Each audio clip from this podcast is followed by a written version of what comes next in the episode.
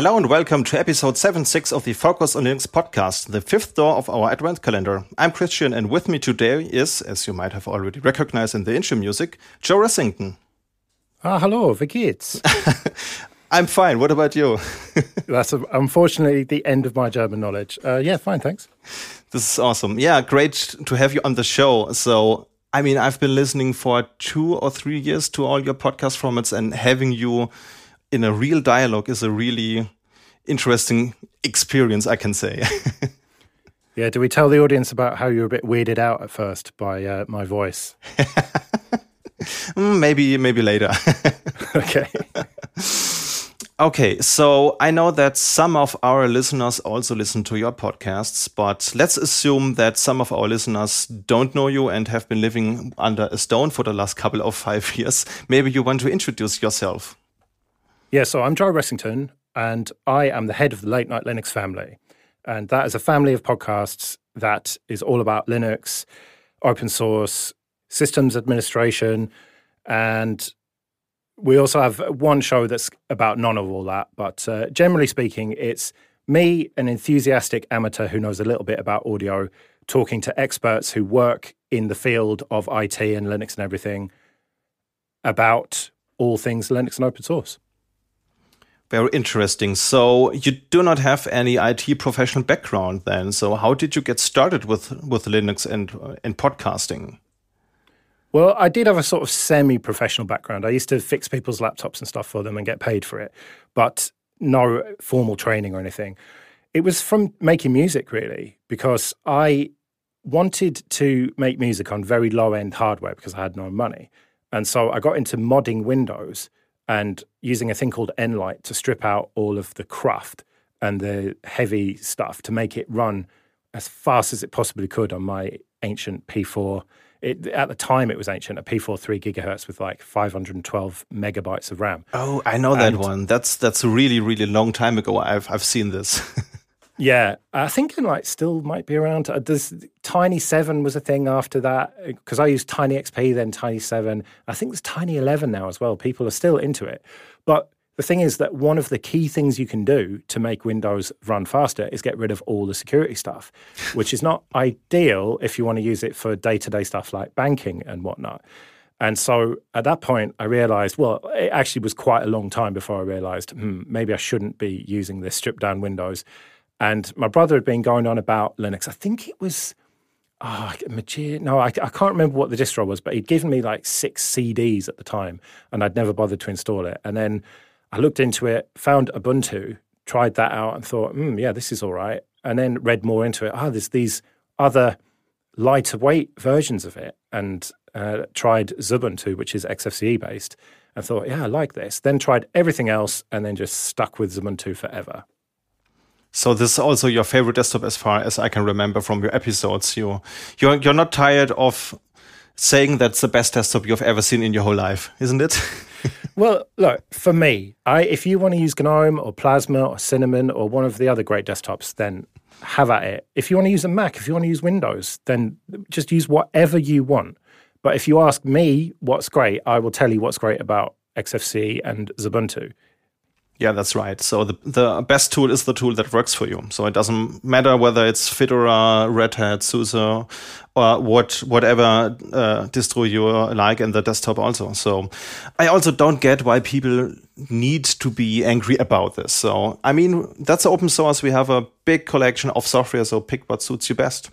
Yeah, people are tribal though, aren't they? They're sort of inherently tribal, which sort of goes back to evolution, I think where you know you had to be tribal. You had to look after literally your tribe of people. And so in the modern world where that's sort of not really relevant anymore people will pick either you know a sports team or whatever or you know some people are really diehard apple fans and they'll just buy every iphone or whatever and every mac that comes out and linux people will be like right i'm a kde person and you know gnome is terrible. And I'm going to, you know, I might be thinking of one of my co-hosts here, possibly him from Late Night Linux. But uh, you know, some people are like that, and you know, that's that's fair enough. And I'm a big vocal advocate of XFCE because I think that it is the perfect balance between features and performance. I think it's just got enough features, but performs really well. Whereas if you go a little bit lighter weight than that, say, well, LXDE before, but now it's kind of LXQt. It's not quite as lightweight, but um, it's sort of lacking a couple of things. And if you go down to sort of, you know, an open box or something, then it's, again, you've got no proper windows and stuff. And uh, so that's why I just think that XFCE is just the best for me. Yeah. I can hear Fathom uh, that he's angry because you know, we didn't snug a KDE corner in this episode, so maybe we well, can. it's not too late. We could do that at some point. so you never tried something else? Never some Arch Linux, NixOS, or all the other distros the cool kids use these days? I've tried everything. Yeah, I mean the joke that we have on Linux After Dark, one of my other shows, is that we all have a stack of laptops, and yeah, of course I've tried every distro going, but I always come back to Ubuntu on my main machines. XFCE, I've talked about why, and Ubuntu as a base because it's the most widely used. My understanding is by far the most widely used base for desktop Linux. And therefore, it's easy to get support for it. And, you know, if you, I, I don't mean from Canonical necessarily, I mean just from forums and, you know, Stack Exchange posts and whatever. There's, there's going to be someone who's encountered the same problem you have, and you will find a solution to it. Plus, it's just what I used first and liked and got on with, and I know how it works now. I know when things go wrong with it broadly, how to fix it. Fair, fair point. Yeah. I mean, it's a very good instant distro. It usually has the best driver support. And for some of my ThinkPads, so I also have a stack of laptops. So how many do you have? Oh, I'd have to really think about it. It depends what you count because I've got some old 32 bit ones that barely work. I was trying to resurrect an R11 uh, Chromebook mm-hmm. uh, a couple of days ago, and I think the EMC, EMMC, whatever in it is just broken because it just wouldn't install anything on there. So does that count? I don't know. I've got my main laptop, my ThinkPad uh, X270, which I bought recently for £45 or it worked out that way after some issues with the eBay seller, um, which I use quite a lot. I've got an Entroware Apollo that I still use quite a lot. So kind of three main laptops and then just a bunch of old rubbish ones. Oh, and I've got an M1 MacBook Air as well, which I have been trying out Asahi Linux on. And finally, they got speakers working. This is probably going to be ancient history by the time this is published, but um, just this weekend gone, speakers started working in Fedora, so I'm hoping that'll come to uh, Ubuntu uh, Asahi before too long, and then I'll have um, Ubuntu running on it. It'll be great. Fine. Yeah. So I also do a lot of distro testing and, and hopping. So I might have 38 ThinkPads here in my collection, but I can stop collecting at any time. I do not have a problem. Um, I just want to point that out. um, and and as on on some of them, I also tinkered with Pop OS, which is basically a Ubuntu userland, and it is optimized for power users. So you do not have this advertisement in your package manager, for example. You do not have any Snapcraft, but you have the other goodies that Ubuntu comes with. Have you ever tried this? I've never actually properly tried it, as in running it you know, on my main machine or anything. I've I've tried it a few times, but it's been a while actually. I did actually try and install it on that R11 Chromebook because it's got a touchscreen, and I've heard that Pop is great for touchscreens, but uh, it just wouldn't install. So that was the end of that, unfortunately. What a what a pity. So what I like about Pop OS is that it has the best support for having dual GPU systems. So, so on some of my ThinkPads, I have um, NVIDIA certified GPU for CAD graphics stuff. I don't need it because I only have black terminals with white fonts, but who cares? And um, they have the best driver support. So you can boot from the ISO and you have the driver even in the live installation media. And it comes with everything out of the box, and you don't have to tinker with all this post installation configuration in order to get the driver running. So yeah, but I do like adverts in my message of the day. I do do like snaps as well. I love how long it takes for them to start. It gives me time to think about the universe. Yeah, it's it's really wasn't that great for my experience, so I decided to write an Ansible role in, in order to automatically disable this kind of MOTD advertisement. I know that some people in the community didn't like it either, but your mileage might vary, I think. I'm just ad blind to it. It's like, you know, back before we had ad blockers, you just not see the first third of the screen on a web page because it was just ads and you just just block it out. And so whenever I SSH in, I just you know just don't see all that rubbish. Just do a control L, it gets rid of it. It's fine.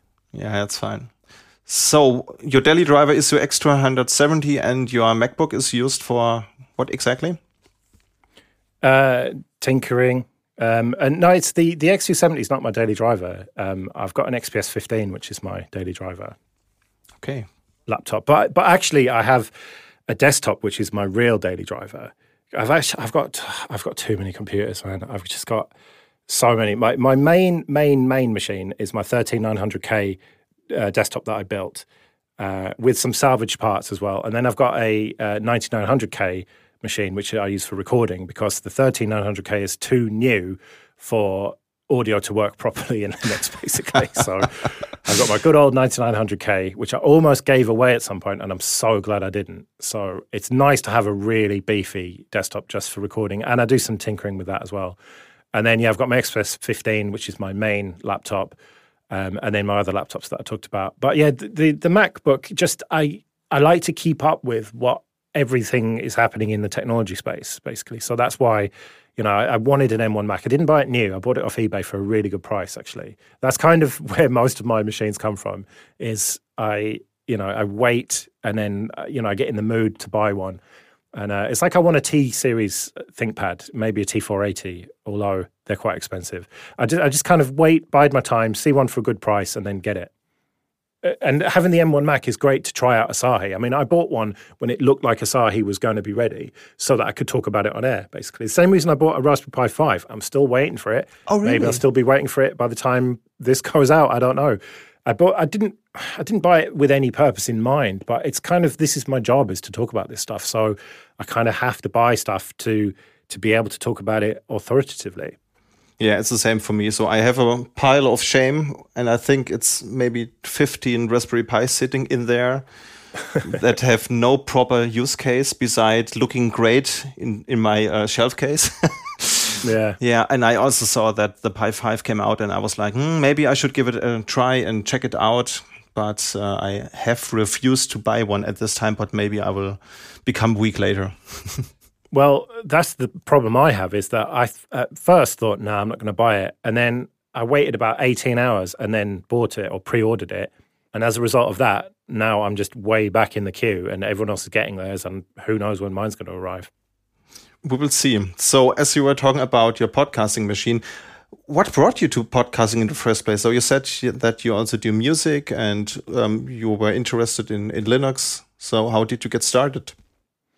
Well, I used to listen to, I still listen to, I, uh, I'm a podcast listener first and foremost, right? And I uh, first started listening to audiobooks and then discovered podcasts and then just started listening to loads of them. I was also getting into Linux at the time and started listening to some Linux podcasts. And I mean, it sounds really arrogant to say this, but I just knew I could do it better than most of the Linux podcasts. And so I just thought, well, I'm going to do this then. It turns out that I couldn't, and I was pretty bad at it to start with. But then I stuck with it and learned more about how to put shows together, how to do editing, how to do the audio mixing and stuff, which I'm still not great at, but my editing makes up for it, I think. And just decided at some point I want to do this full time and work towards that. And eventually it happened. And now here I am scraping a living doing it. I could make way more money doing what I was doing before, which I like to keep a bit of a secret. If you meet me at a conference or something and get me drunk enough, I might tell you. But uh, you know, I could go and earn good money doing that stuff, but I don't want to. I love being able to work from home, make my own hours. I mean, I woke up at 6 p.m., oh, 5 p.m. today, for example. And, you know, that's because I can, because all I had to do today was a couple of recordings. And uh, it turns out that I should have got up earlier because uh, there's a problem with the car that uh, I need to sort out. But uh, you know, I've got time to do that. You know, I can have a guy come and look at it tomorrow late at night and I don't have to worry about getting up the next day because I make my own hours and I just get to do what I want. But yeah, that was a big, long, rambling way to say I was into audio from the music stuff. I was into Linux sort of as a result of wanting a secure computer. And I just sort of combined the two to make the podcasts, I guess. And you figured out pretty well, I would say. So I started listening to your podcast, I think, three years ago. And I see that you already started two new, new formats. So maybe we can talk about some of your formats. Maybe you want to go ahead and name some of them. Yeah, well, so Late Night Linux is the original one of the Late Night Linux family. It's that was kind of a follow-on from a previous podcast that I'd done, and we we rebranded as Late Night Linux. And um, yeah, that's kind of we talk about news in one episode generally, and then we do a thing called discoveries where we just talk about random stuff that we've discovered, like um, just anything. It's often it's sort of Python linters and just all sorts. And I talk about you know running Asahi on the um, the M1 Mac and st- just random stuff like that. And because we record two episodes every two weeks, so uh, one is timely news and stuff, and then the other one is discoveries. So that's like the OG of the the podcasts. And the other ones, um, I, I started one originally Late Night Linux Extra, which I then rebranded to Linux Downtime. And that has kind of gone through a lot of iterations. That's just kind of almost been a an experimental sort of place to do stuff that we don't don't do anywhere else. Let's say, um, and where we're at with that now is that we've been focusing more on the dev side of things and so, you know, what, what it's like to be a developer. So we'll interview developers or talk about topics that relate to being a developer, that sort of thing. And so, yeah, that's Linux downtime. Linux After Dark is more philosophical. That is um, uh, four of us who just talk about sort of the reasons why we use Linux and, um, like I said, the more philosophical sides of being a Linux user, uh, less it, sort of news stuff. We might reflect on a broader trend in the news, but we don't do timely news, let's say. Um, then we've got two and a half admins, which is um, it's two old school sysadmins, not like cloud people. They know a little bit about cloud stuff, but they are proper old school on prem sysadmins, Allan Jude and Jim Salter. And um, they're the two admins. I'm the half admin, is the joke, because I, you know. And it's it's funny. Like we wanted to start a show. Like I was talking to Jim about it, and he said, "Oh, we should call it Two and a Half Admins." You know, joking, um, based on that terrible sitcom, yeah. Two and a Half Men. and um, and I looked up is 5admins.com available, and it was. and I'm like, right, 2.5admins.com. That's got to be our, our URL. And uh, then we asked Allan, or I asked Allan to join us, and um, yeah, we did. We did a like a just a call to get together just to see if it was going to work. And I was like, well, I've got these topics we could do. We recorded them, and it just worked really well. And so we just had an episode like before we'd even started, almost by accident. And so that's been going for well three and a bit years now, I think. Um, and then what else have we got? Uh, yeah, that's all the ones that I'm on, I think. Unless I've forgotten one. Linux Matters joined recently. So um, that is I mean, they don't like me saying it, but it's a rebooted Ubuntu podcast, basically. So, um, Popey, Wimpy, and Mark were doing the Ubuntu podcast for years. And then they just sort of stopped because of circumstances. And then they sort of got the itch to get back into it, but they didn't want to be the Ubuntu podcast and they didn't want to cover news and stuff. They wanted to just have a really easy format. And so they each just bring a topic and they just talk about their topic. It's a little bit like the discoveries in Late Night Linux, but it's sort of more extended, really. And it's it's like if you ever listen to the Ubuntu podcast, the first few minutes of it, where they would talk about what they had been up to and stuff. Well, it's just that, but extended. And it's all positive vibes, very family friendly. Oh, yeah, I didn't mention that because I haven't sworn yet on this. You know, uh, managed to keep, uh, keep it safe for work. But yeah, late night Linux is very much not safe for work. Two and a half admins, we occasionally swear on and the others we kind of occasionally swear on, but not too much. Um, whereas Linux Matters is strictly family friendly and like really upbeat, and um, you know, it's it's not like the more sort of cynical aspects of um, late night Linux. Sometimes we can get a bit down on you know AI and the cloud and stuff like that. and crypto, which is one of your favorite topics, and, and NFTs, as far as I know, right? Well, yeah, I mean, it was NFTs that opened my eyes to quite how bullshit crypto was. you know, I'd always been a little bit on the fence about it, and you know, I did buy some Bitcoin early on and mined a bit of Litecoin, which I sold for Bitcoin, and mined some Doge as well, which wasn't worth enough to exchange. So I've still got that sitting in a wallet somewhere. But yeah, I just in 2020 ish when NFTs came along, it was just like this big revelatory moment. Hang on, no, this whole thing is bullshit. And it's just a pyramid scheme, like people have been telling me for years. And, you know, you see people just trying to get other people in. Like they need to get new people into this pyramid scheme, otherwise it all falls apart. And you know, we've seen with uh, Sam Bankman-Fried and FTX recently. You know, some people try and say, "Oh, that's the anomaly" or whatever, but uh, something tells me it's not the last of these cases that we're going to hear about. But who knows? Maybe I'm completely wrong, and crypto is great, and you know, it is is really good for the environment and really does help people in countries that don't have normal banking that we have in the West and stuff. But somehow I don't think it's the solution that a lot of people think it is.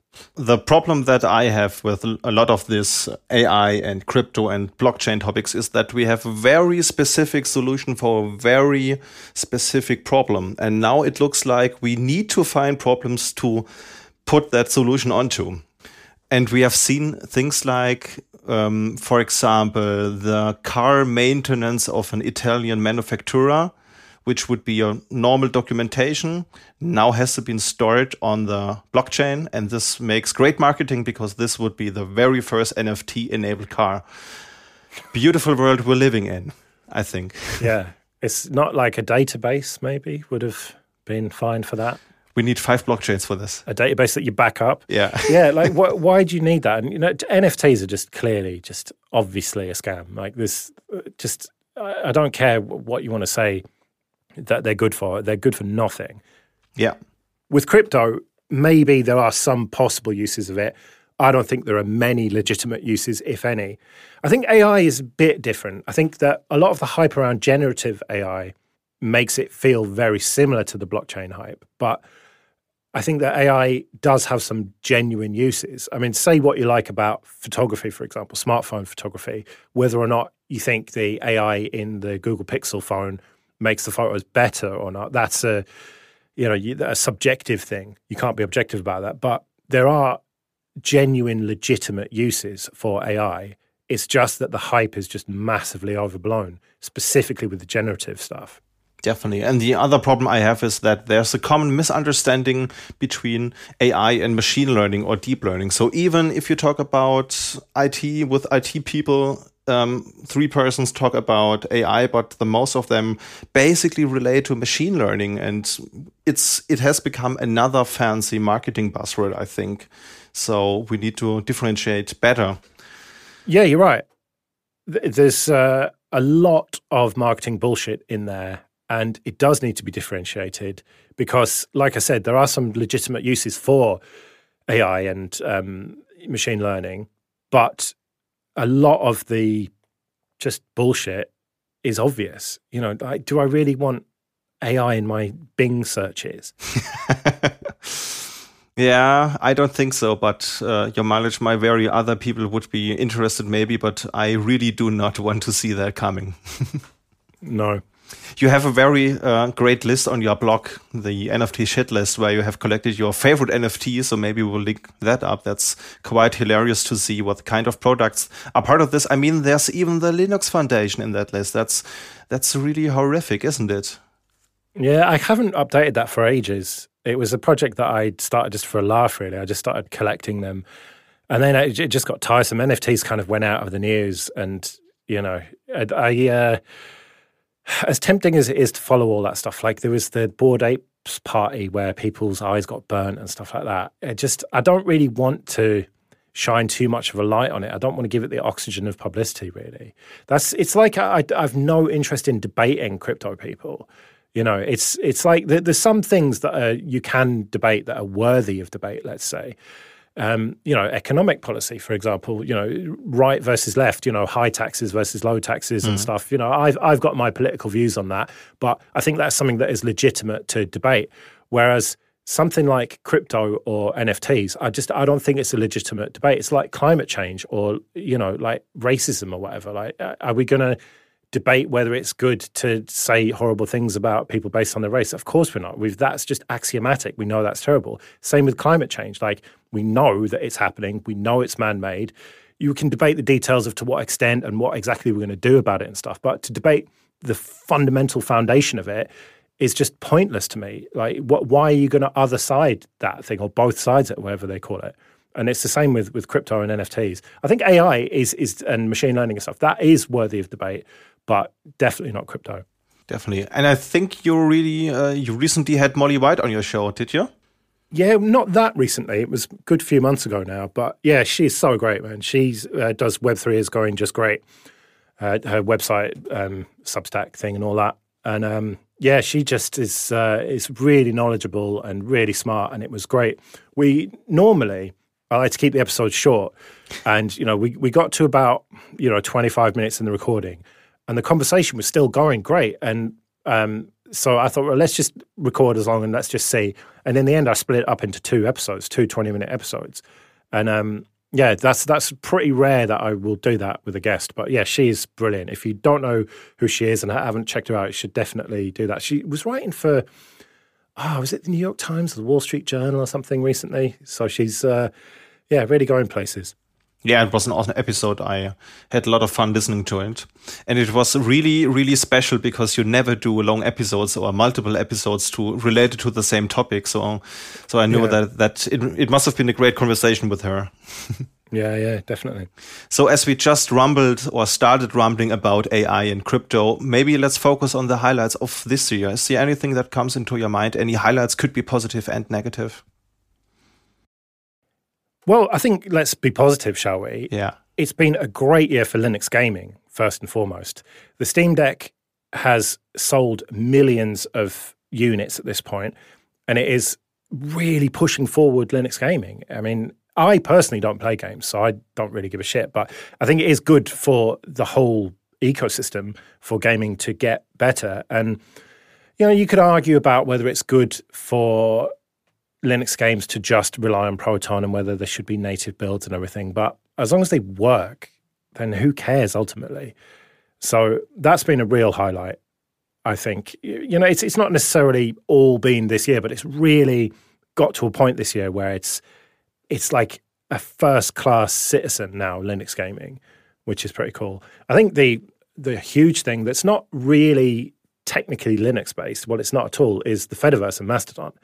That thanks to Musk ruining Twitter, loads of people will tell you, look, I was using Mastodon and the Fediverse and ActivityPub for years, like, and you lot just showed up when Musk ruined Twitter. Well, okay, fair enough, but it, he did, and it's there's been a flood of people on there. And now I barely check Twitter anymore. I've blacked out mine. You know, I've just put like a black image and a dot for my name and stuff, just so that someone doesn't squat my name on Twitter. But Otherwise, it's just, I don't look at it, man. There's no need to because Mastodon is so great. And the fact that it's, you know, federated and, you know, not centralized and everything, it's the future. Even Threads, the Instagram one, is looking at possibly implementing ActivityPub stuff to, um, you know, effectively join the Fediverse. And I'm sure that a lot of servers will defederate and block them and all that. But that's part of why it's great, right? If you want to do that, you can. Definitely. And if your server does and you want to talk to people on threads, then you have to move server, which is, you know, it's a bit of a technical challenge, but it's not it's not impossible. It's possible to do it. Whereas you can't just move from Twitter to Facebook and take all your followers and following with you. Yeah. So when did you do the cutoff from Twitter for you?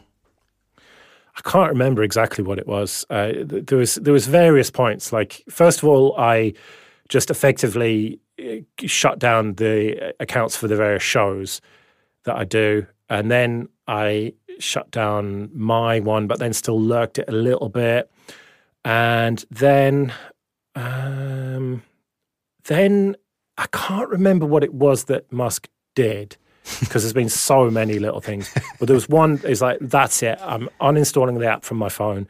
I will only look at it from a web browser on my phone, so it'll be a terrible experience, and I won't want to do it and it, I, I can't remember what it was. It was, you know, it, it, this, I, I don't even want to talk about it, but because it, it, just annoys me. Because Twitter, I used to love that. I used to that would be the first thing I would check in the morning and the last thing I would check at night. So it's good that he ruined it, and you know, it, it meant I could get a bit of sanity back. But same for me, man. it, it's it's just such a shame. I mean, are you on Mastodon actively and stuff? Yeah, yeah, definitely. So I created a Mastodon account, I think two years ago, something like that. And back then there were some people of my bubble. So what I did that I I configured a cross poster, so all the stuff I posted on Twitter was also cross posted to Mastodon, and I found some people and some bubbles and then there there was a point of no return. So I I knew that I do not want to support that kind of behavior, to put it in friendly words. So I decided yeah. to uh, just change my avatar and put my Mastodon handle in, in there because I know that people would be banned if they would enter the handle there, but unfortunately my account wasn't banned.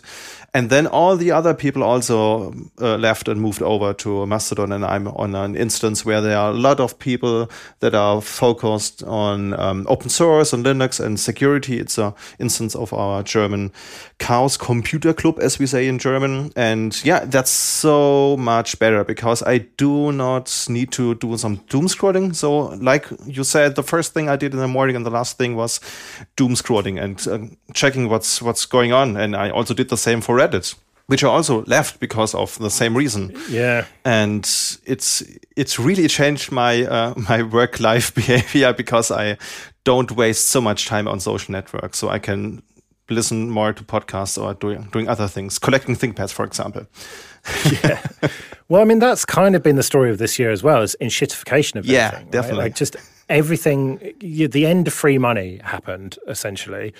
Interest rates went up, mm. and now people and companies are thinking, "Oh no, we're going to have to lay people off. We're going to have to cut costs," and it's just made some questionable decisions happen. And I almost did it myself. I almost did it. I almost implemented dynamic ads into my podcast. So for people who don't know, you'll be listening to a podcast like this, and then there'll be just some random person reading an ad for a car or whatever it is um, in your ears, and then it'll go back to the the show. And that's all based on ad tech stuff that is not ideal in terms of tracking and, and whatnot. I mean, it's not too bad, but it's you know, it, and it's it's just a worse experience for the listener.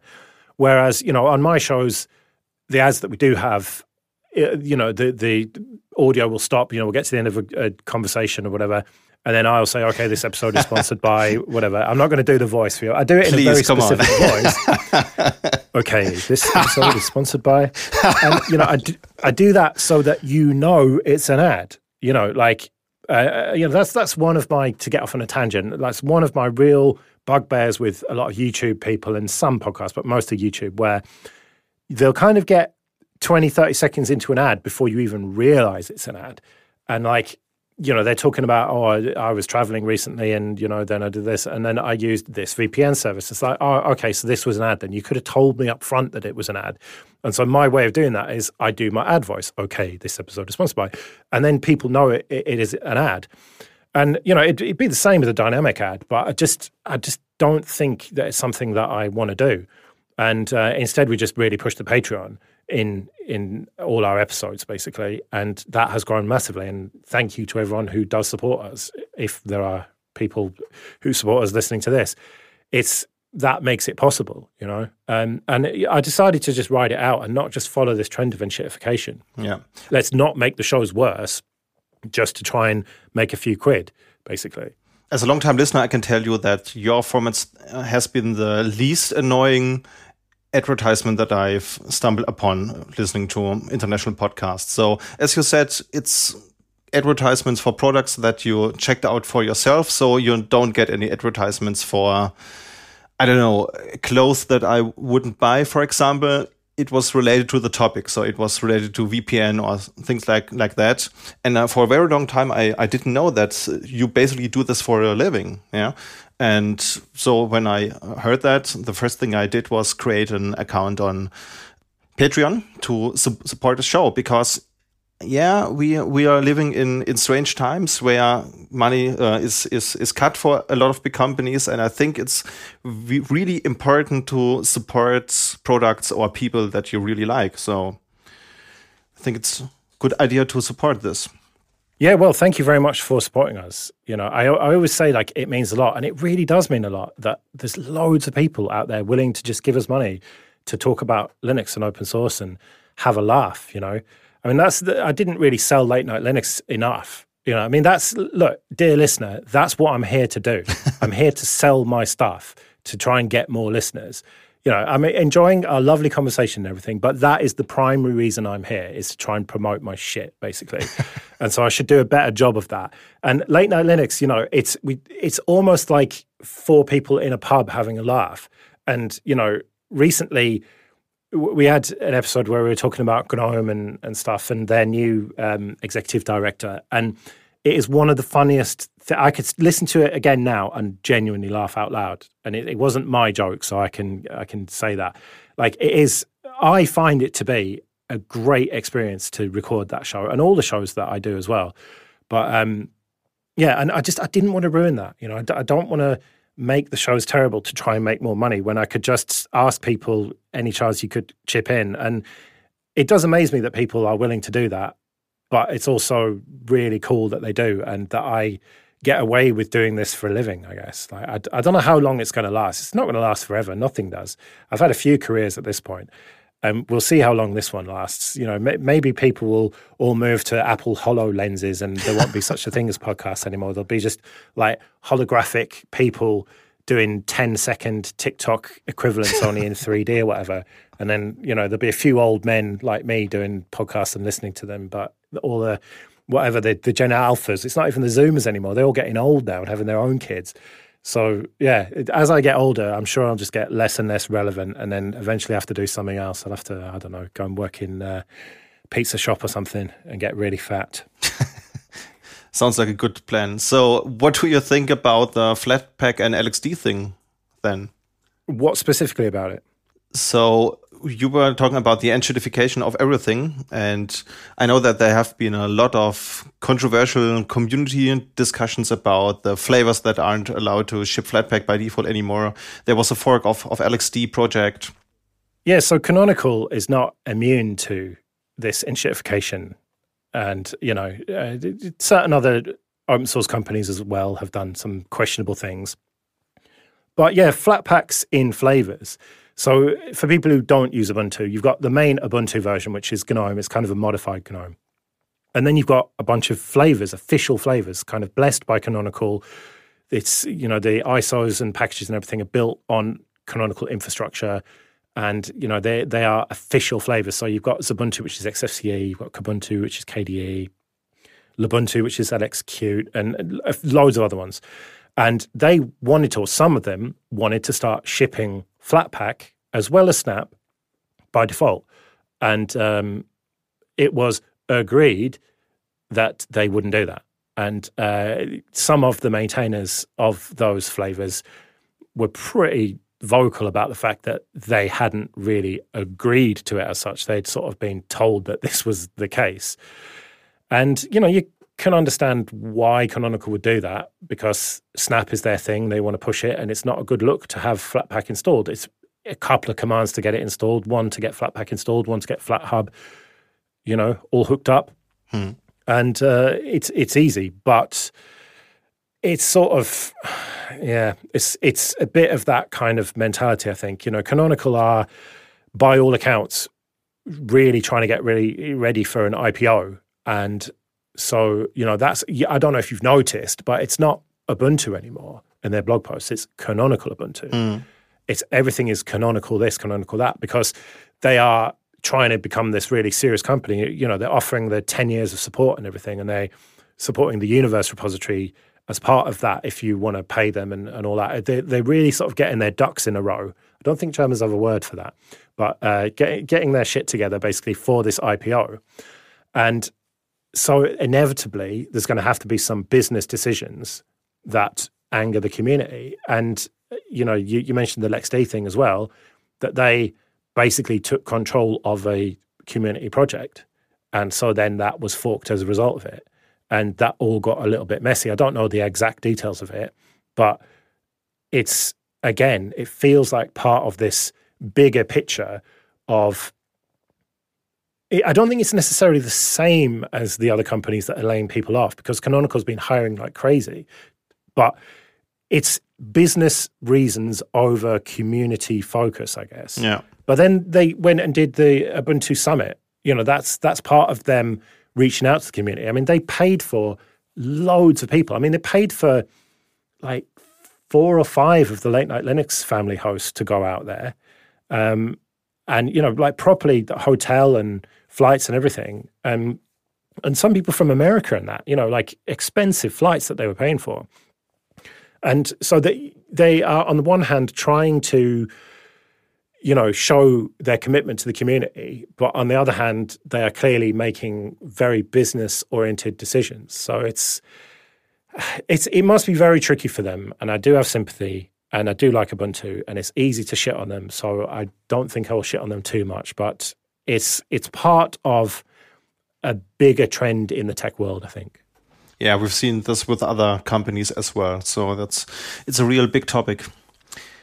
But maybe we have also some more positive highlights for this year. Is there anything else that comes in, into your mind? Well, I mentioned Asahi Linux. I was so skeptical that Hector and the team were going to get Linux properly working on M series Macs. I mean, it was M1 Macs at the time. Now you've got the M2 and M3 ones. And I just thought there's no way they're going to get it working. And they have. They've totally proved me wrong. Sound is now working on my M1 Air. So, you know, that's a real success story. That's a real scratching your own itch story. You know, Hector wanted to get Linux working on these new, really uh, amazingly powerful machines that use hardly any battery life and all that.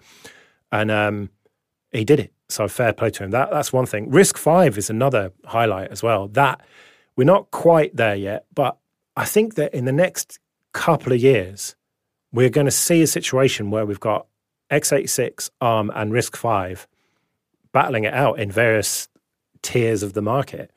And you're going to have genuine choice because this year we've really seen much more acceleration and development of RISC-V hardware and software. I mean, there's a YouTube channel called Explaining Computers, which is uh, very un-American, shall we say? It's an English fella, and it's it's very um, to the point and not much hype. And uh, anyway, he he has done various reviews of RISC-V SoCs and uh, single board computers, and um, he edited a video, a whole video, I think, or most of a video with Caden Kdenlive on a RISC-V board. I mean, you couldn't have done that a couple of years ago, whereas now he can do it, and it's not performing brilliantly, but it's getting there. And so, yeah, it's it's been a year of it's not been the year of RISC-V, whatever. I'm not going to be uh, you know ridiculous, but it's a year when we've seen RISC-V go from strength to strength, and whether or not we end up with truly open devices, which I don't think we will, that doesn't matter. Having a third player in the architecture market has got to be a good thing. I think so too. Yeah. When we have a look at the latest x86 products in the last 10 years, there wasn't a lot of innovation, I think. So it was just time to have other players in the game, and uh, the, Apple did a great job with the Apple M Silicon architecture. So I, am also mm. a big fan of Asahi Linux. I do not have a MacBook running M1 or M2 architecture here, but I know a lot of people that have, and they are all thrilled that it's happened, uh, that they had the chance to backport it and um, make Linux working on it. So I mean, yeah. you even have working sound, as you just said. that's yeah, which is quite good. Yeah, didn't didn't think that would ever happen, and it sounds great as well. It's not like tinny rubbish sound. Yeah. Like my XPS 15, for example. Yeah. In Linux, the sound is just terrible because the the subwoofer or whatever the, the the low frequency speaker just doesn't work. It just doesn't work. So it's just like really tinny audio and uh, so that sucks. But I generally use Bluetooth and stuff anyway, so it's not a huge issue. But that will eventually get fixed, hopefully. But uh, yeah, sound can be a tricky one.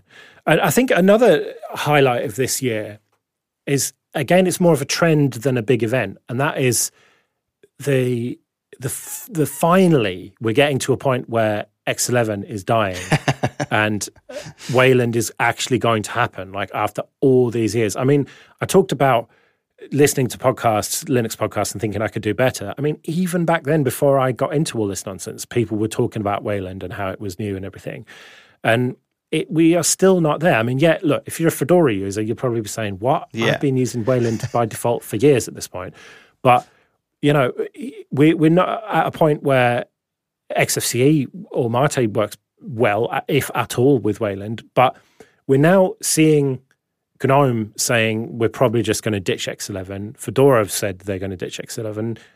Same for Plasma. That's going like way down the Wayland route. So it's going to force everyone else onto Wayland, and that has to be good. Definitely. I mean, it was invented back then in 2008. I think I tried it out the first time 2015 ish, something around that. And I started using it on my daily driver for work two years ago or maybe one year ago when the last stupid program that I had to use um, finally decided to also support Wayland. So even the the big applications now support it. So we finally can set X11 to fire, I think. Yeah, well, not quite, but you know, for mainstream distros at least, I think we can. Definitely. So when when was the last time you had to use X11? Is it still a thing for you? I'm staring at it right now in uh, Ubuntu. Yeah. Oh, really? yeah, it's uh, it's not really a thing yet. I'm hoping that other projects moving that way will make it happen. I don't know. Maybe I'll have to move off XFCE, my beloved XFCE. but um, you know, if if I have to, I have to because X is old and crusty, and you know it's still actively developed, and they have their conference and all the rest of it.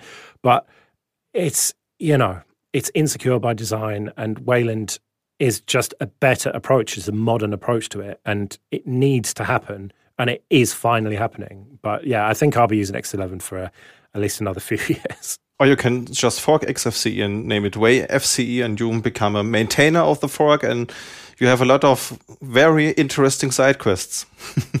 yeah, well, or maybe I could use my podcasting millions to pay someone else to do that. Yeah, that's a, a great idea. exactly. Yeah. So, is there anything you, you want to add? Do you have any kind of community for your listeners, or where can people go ahead when they want to have a look at your work? Uh, so, yeah, late nightlinux.com slash about that'll show you all of the the podcasts that uh, we do and we have slash community late night linux.com slash community so we don't really have them bridged and some people complain about that but i think it's probably good but we've got irc discord telegram and matrix and just pick whatever you want and there's just communities in all of those places and telegram is the one that i check the most and I would say, like, if you want to get hold of me personally, you can at me in any of them, and I'll probably see it on my phone eventually. But um, yeah, we set up a Discord because that apparently that's where young people are. But it's just a bit of a mystery to me, man. I just like Telegram with the cool Taylor Swift stickers. yeah. Um, there's a fan project that I really like. It's the LNL Discoveries. It's a project by Matt Holder, and it's basically oh, yeah. a static site where he collects all the great tools that you uh, mention in your shows. We basically do the same, but we do not have a website for this. So we also have some tooltips at the end of every episode, usually. So uh, highly appreciated this. It's a lot of tiny, interesting tools you've never found unless you would stare at GitHub for four hours and uh, dig into the smallest projects. Very interesting. We'll put that also in the show notes. Yeah, yeah, and yeah, shout out to Matt for that. It's uh, it's cool that he did it. Definitely. Well, Joe, it, it was a pleasure having you on, on the show. It was quite interesting talking about your projects and how you became um, into Linux and the podcaster uh, thing. It was quite interesting. Thank you very much that you joined us. Yeah, well, it's been great to be here, and thanks for letting me uh, plug all my stuff, man. Yeah. Okay, with that, we better get out of here. so remember, feedback is important to us, dear listener. So simply drop us a mail podcast at sva.de. And on social media, we have a hashtag for that episode that you can use. We will have a look at it. It would be the hashtag focus on late night Linux. And you will find link to the late night Linux podcast family in the show notes. With that, bye. See you next time. Tschüss. Tschüss.